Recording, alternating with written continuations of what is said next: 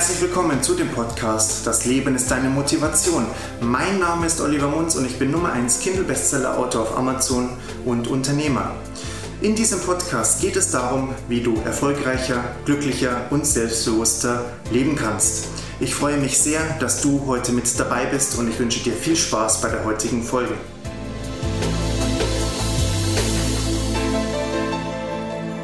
In der heutigen Episode geht es darum, wie wir Konflikte lösen können. Und ich möchte dir als erstes dafür eine kleine Zen-Geschichte erzählen. Auf dem Hof des Tempels streiten zwei Mönche über eine Fahne, die sich im Wind bewegt. Einer der Mönche behauptet, die Fahne bewegt sich. Der andere Mönch sagt, nein, nein, nicht die Fahne bewegt sich, sondern der Wind bewegt sich. Nur deshalb erscheint es uns so, als bewege sich die Fahne. Die Diskussion wird immer heftiger und lauter.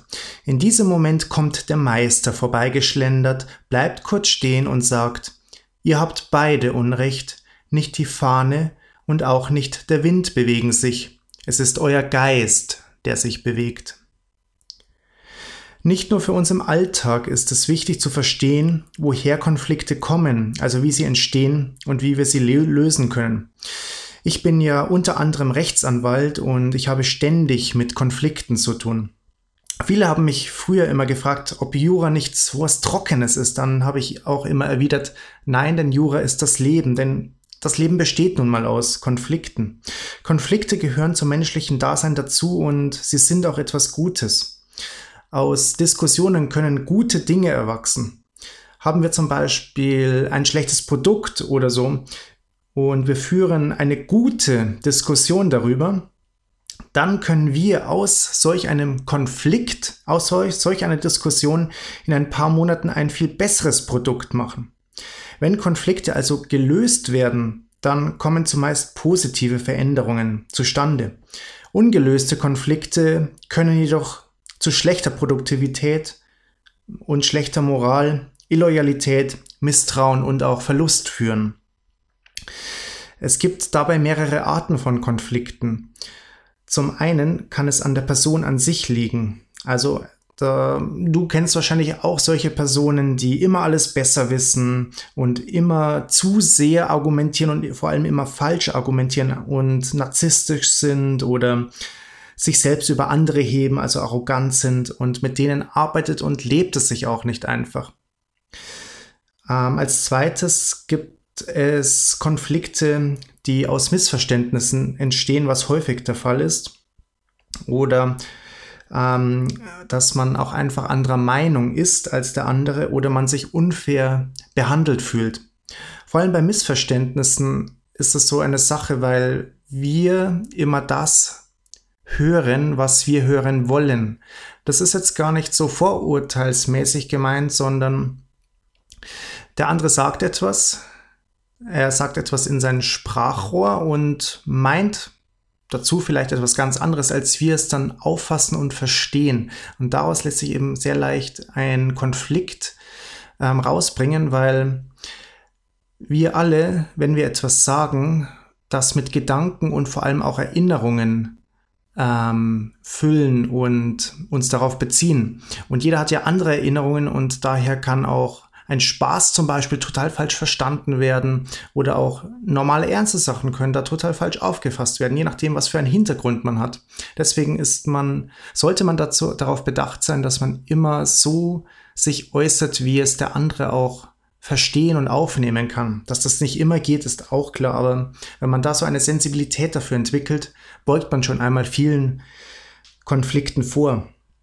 Es gibt aber verschiedene Möglichkeiten, um Konflikte zu lösen. Dabei gehe ich jetzt nicht auf die ein, die zu nichts führen, wie zum Beispiel das Ignorieren eines Konflikts oder einen Dritten entscheiden zu lassen. Ja, und das sage ich sogar als Rechtsanwalt, weil ähm, es dann oft so ist, dass beide verlieren und das löst keinen Konflikt. Das schürt an sich unter der Oberfläche einen weiteren Konflikt. Eine Einigung ist da insgesamt immer das beste Mittel. Es entsteht dann eine sogenannte Win-Win-Situation. Das ist nicht immer möglich, aber das sollte man immer versuchen zu machen. Und ein bekannter Unternehmer, Stephen R. Covey und ich glaube auch, dass Stefan Mehrath das gesagt haben, dass sie kein Geschäft machen, wenn dabei keine Win-Win-Situation entsteht. Sollte keine Win-Win-Situation entstehen, dann machen Sie lieber kein Geschäft. Obwohl Sie vielleicht einen Vorteil hätten oder der andere einen Vorteil hätte, aber Sie machen einfach kein Geschäft damit. Eine Einigung ist insgesamt das beste Mittel. Und eine Win-Win-Situation kann folgendermaßen entstehen, wenn man zum Beispiel als Vermittler zwischen den unterschiedlichen Parteien tätig ist. Also sagen wir, du möchtest zwei Parteien zueinander führen. Also zuerst wäre es hilfreich, wenn du das Grundproblem findest, was gar nicht so leicht ist, weil man da sich manchmal extrem tief hineinfragen muss. Dazu ist es unbedingt als zweiter Schritt notwendig, dass sich alle Parteien wirklich gänzlich aussprechen können. Und das Stichwort Ausreden ist hier ganz wichtig. Und dabei ist die Kommunikation stets auch in respektvoller Weise und empathisch auch zu führen, ohne Beschuldigungen oder Anschuldigungen zu machen. Das sollte man von vornherein gleich unterbinden. Und das Zuhören ist so, so wichtig. Es gibt auch von Stephen R. Covey die Regel, ich höre zuerst zu und dann sage ich. Weil es ist oft so, dass der andere unbedingt etwas erzählen muss, unbedingt etwas sagen muss. Es ist nicht nur in Konfliktsituationen so, das ist, beobachtest du oft bei Stammtischen oder bei normalen Gesprächen, wenn die Leute etwas erzählen wollen, dann können sie nicht wirklich zuhören. Sie versuchen dann immer sofort eine Brücke zu schlagen, ähm, indem sie dann selbst von ihrer Geschichte erzählen wollen und können, um damit das einfach ja, erzählt zu haben. Da gibt es jetzt unterschiedliche ähm, Beweggründe dafür, aber wenn du es schaffst, zuerst zuzuhören und dann zu reden, dann, und das vor allem noch in Konfliktsituationen, dann ähm, bewegst du dich wirklich in die richtige Richtung, um so einen Konflikt auch lösen zu können. Und du als Vermittler ähm, solltest dann die unterschiedlichen Meinungen in Form von Fakten niederschreiben und dann auch nochmal wiederholen, ob das so gesagt wurde, was gesagt wurde.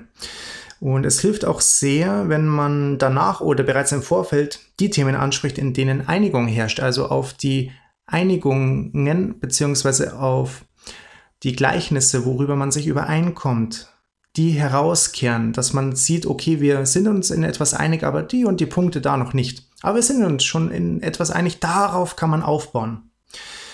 Und nun beginnt das Suchen nach der Lösung als sechsten Schritt. Also welche Lösungsmöglichkeiten gibt es? Und dann entscheidet man sich für die beste Lösung und fasst die Diskussion und die Lösung dann noch einmal zusammen, damit man sicher geht, auch alles gelöst zu haben und nicht, dass man noch etwas vergessen hat. Und vor allem beim Lösungsfinden gibt es die Möglichkeit, und das geht leider nicht mit allen Menschen, dass die eine Partei die Sicht der anderen einnimmt und aufschreibt, was sie zur Lösung gerne haben möchte. Also sie ähm, geht gedanklich in die andere Partei hinein und ist sozusagen für fünf bis zehn Minuten der Gegner bzw. die andere Partei und schreibt sich dann auf, wie es für die andere Partei sein könnte, dass man zu einer Lösung kommt, wo die eigene Partei dann übereinstimmt. Und so werden sich die gegnerischen Parteien schon einmal auch überlegen müssen, welche Lösung so ertragbar ist, dass diese auch wirklich, dass sie sie so mittragen können, sodass eine Win-Win-Situation letzten Endes auch entstehen kann. Um Konflikte zu lösen, ähm, steht auch oft das Ego des Einzelnen im Weg. Unser Ego ist an sich unser größter Feind, sagte einmal Ryan Holiday in seinem sehr zurecht gelobten, hochgelobten Buch.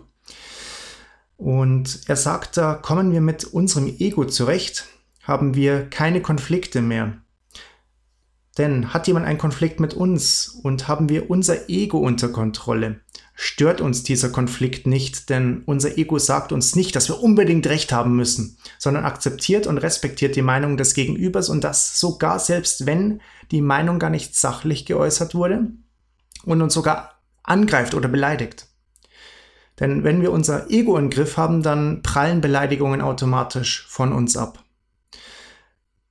Deswegen ist es gut, wenn du zum Beispiel das nächste Mal beleidigt wirst oder ähm, auf jemanden triffst, der eine total andere Meinung hat und da ein Konflikt langsam hochbrodelt, dass an sich dein Gegenüber gar nicht in Anführungszeichen dein Feind ist, sondern dein Ego.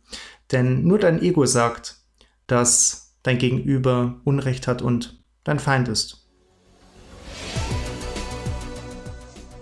Das war die heutige Folge des Podcasts Das Leben ist deine Motivation gewesen und ich hoffe, du hast etwas für dich Gewinnbringendes mitnehmen können.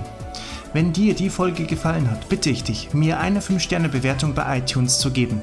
Dies bedeutet mir mehr, als du dir vorstellen kannst, weil du mich dabei unterstützt, mehr Menschen zu erreichen und dir auch weiterhin kostenlosen Content zur Verfügung zu stellen. Schau auch gerne einmal auf meiner Homepage www.oliver-k.com vorbei.